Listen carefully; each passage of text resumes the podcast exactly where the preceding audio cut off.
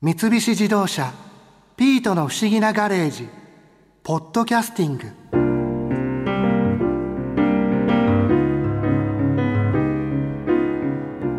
炭木炭知っているようで知らなかったな。確かに備長炭だって名前はよく知っているけどどんな炭なのか他の炭と比べて何がどういいのか全然知らなかったもんな。炭専門店増田屋の増田剛さんにいろいろ教えてもらってほんとよかったよ。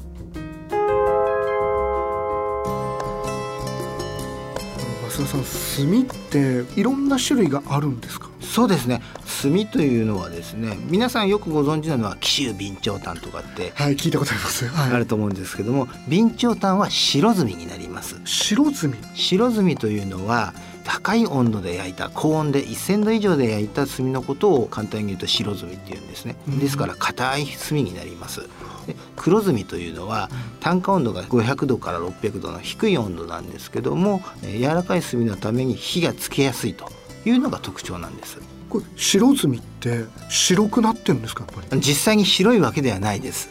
炭は黒のままです。黒なんですね。はい、なぜかというと、うん。備長炭は最後釜からかき出した後に消し粉といってですね灰と土を混ぜたものを上からかぶせて消化させるんですね。あそれって炭を作ってる時の話ですよね。そうですね。はいそれをかぶせてえー火を落とすわけですけどその灰と土が混ざったものがえー付着すると白くなるのでそれで白炭っていうふうに言われてるのかもしれません。じゃあ真っ白な炭ってことではないわけですもんね。はい炭は黒いままです。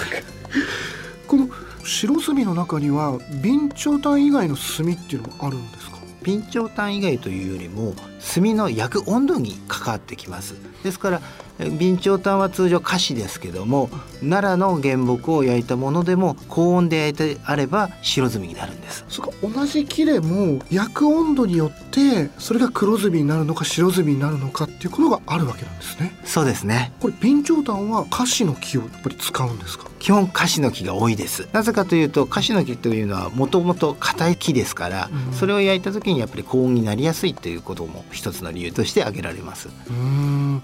すごい基本的なこと聞いてもいいですかはい。炭って木をその高温で焼くわけですよね。で焼いて一回火を消すんですかねどっかで。これも白炭と黒炭によって消化方法が違うんですよ。白炭の場合は最後水分を抜いて最後風を送り込んで高温にするんです。釜の中を1,000度以上にするんですね。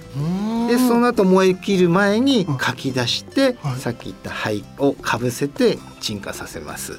はい黒炭の場合は最後風は送り込まないで全部穴を塞いでしまうんですよ。密閉するっていうことですか？そうです、はい。そうすると酸素がなくなりますから火が落ちますよね、うんそれで火が落ちた後に取り出すんですね。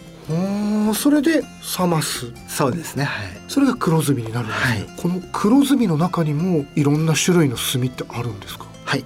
奈良を原料とした奈良炭とかあとクヌギの原木を使っているクヌギ炭などがございます、えー奈良炭というのはですね実は国内で生産量一番の炭なんですよ。一番なんですね、はい。奈良炭が。ですから最もポピュラーな炭なので火力もありますし火付けもいいと。コストも安いのでバーベキューとか飲食店さんなどにも使われてるんですね、ああじゃあ一番こう目にすることが多い国産の炭なんですね。そうです。これクヌギの方はどうなのクヌギの炭はおそらく皆さんあまり見かけませんどこで使われているかと言いますと茶道ですね。お茶の時にえお湯を沸かす時に使う炭として使われてます。はあ。あのお湯沸かすのって炭使ってるんですね。はい。昔はポットはありませんから。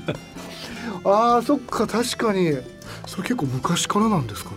もうこれは茶道が始まった時からずっとですね。クヌギの炭を使うっていうのも何か理由があるんですか？いろんな説があるのでこれが正しいとは言えないんですけども、やはりクヌギの炭というのはえ火力もあるし火もつきやすい。あとは皮が残っているのでその皮のおかげでその火の回りが早いっていう特徴があるんですね。うーん。そうするとお茶の場合はだいたい席に入ってから1時間ぐらい経った後にお湯のピーク沸騰が来てその後ちょっと時間が経って冷めたぐらいが一番美味しいお湯になるのでその火力を調整しやすいっていうのもクヌギの炭であるからこそだと思います。はあ、そこまで考えられてるんですね。はいで炭の見た目としてはクヌギの炭というのは断面が菊の花のように放射線状の線が入っているのですごく綺麗なんですね。ですから別名菊炭とも言われています。確かにそういう花の見た目っていうのも茶道に合いそうですよね。そうですね。その美とかわびさび、うん、そういったものも含めて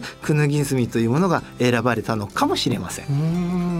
あの今炭ってこう燃料にする以外にもいろいろ使われてるじゃないですか、はい、なんか体に良かったりとか水の中に入れたりとか。ああいう炭が燃料以外で使われるようになったのっていうのはいつ頃からなんですかね？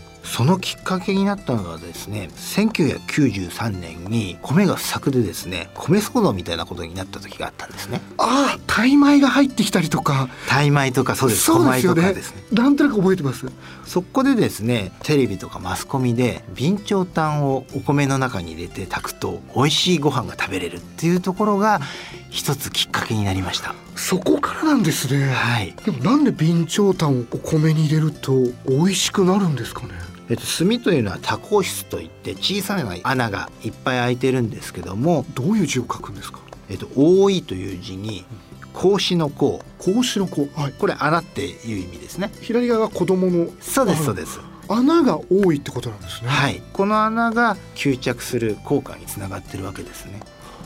ほうえじゃあお米を炊くときに備長炭を入れると備長炭に小さい穴がいっぱい開いてるんですか？はいそうするとその穴の中に例えば水道水のカルキとか塩素そういったものが吸着してくれるのでお水がまあ浄化されてきれいになるわけですね。うん。本当に爪の頭ぐらいのかけらで25メータープールぐらいの表面積があると言われてます。えそんなにですか？はい。それでこう吸い取ってくれて美味しくなる効果がある。はい。でもそのお米のきっかけからどんどんどんどん炭の使い方っていうのはやっぱり広まっていったんですか？お水を浄化したりとかあとは匂い脱臭する効果っていうのもあるんですね。ですからそういった特性を生かして例えば当社なんかですと炭の歯ブラシとかそういったものにも使われたりするんですよ。炭の歯ブラシっていうのはブラシの中に炭のパウダーを練り込んであって、ブラシはこのように真っ黒なんですよ。決して歯が真っ黒になっちゃうんではなくて なりそう。炭の効果で、まあ、歯をリフレッシュとか綺麗にしましょうっていう商品になります。うんいやでもなんか最初やっぱちょっと勇気いりますね。真っ黒ですもんね。でもこれは今海外では結構人気あるんですよ。あ海外で人気があるんですか？はい。今アメリカとか香港では、そっちで見たっていう方が日本にいらっしゃった時に買っていかれる方も多いですよ。はあ。なんかそれこそそのお水の中に炭入れたりとかっていうのもすごいいいんだろうなと思うんですけどちょっとこう炭が崩れちゃわないかなとかその黒さっていうのが水にこう溶け込まないのかなってなんか心配になっちゃうんですけどそういうことってあんまりないんですかね？備長炭のような硬い炭というのは一度洗えばそういった粉とかっていうのはほとんど出ないんですね。だからそういった心配する必要はないです。はあとはまあもしそれが口の中に入れたとしても、うん、あの害にはならないので安心してください。問題ないんですね別に。炭のやっぱり優れてるところっていうのは、うん、あのそういったケミカル薬品じゃないわけですよ。天然のものというのは、はい、そこがやはり一番安心して使えるっていうところになります。はあ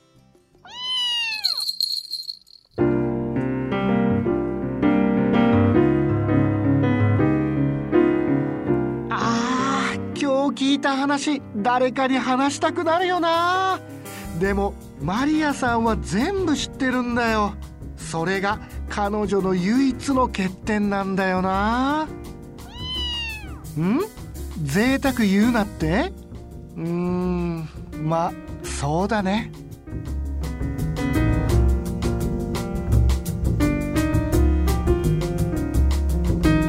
三菱自動車ピートの不思議なガレージ。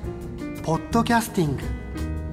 このお話は Drive your Ambition 三菱自動車がお送りしました。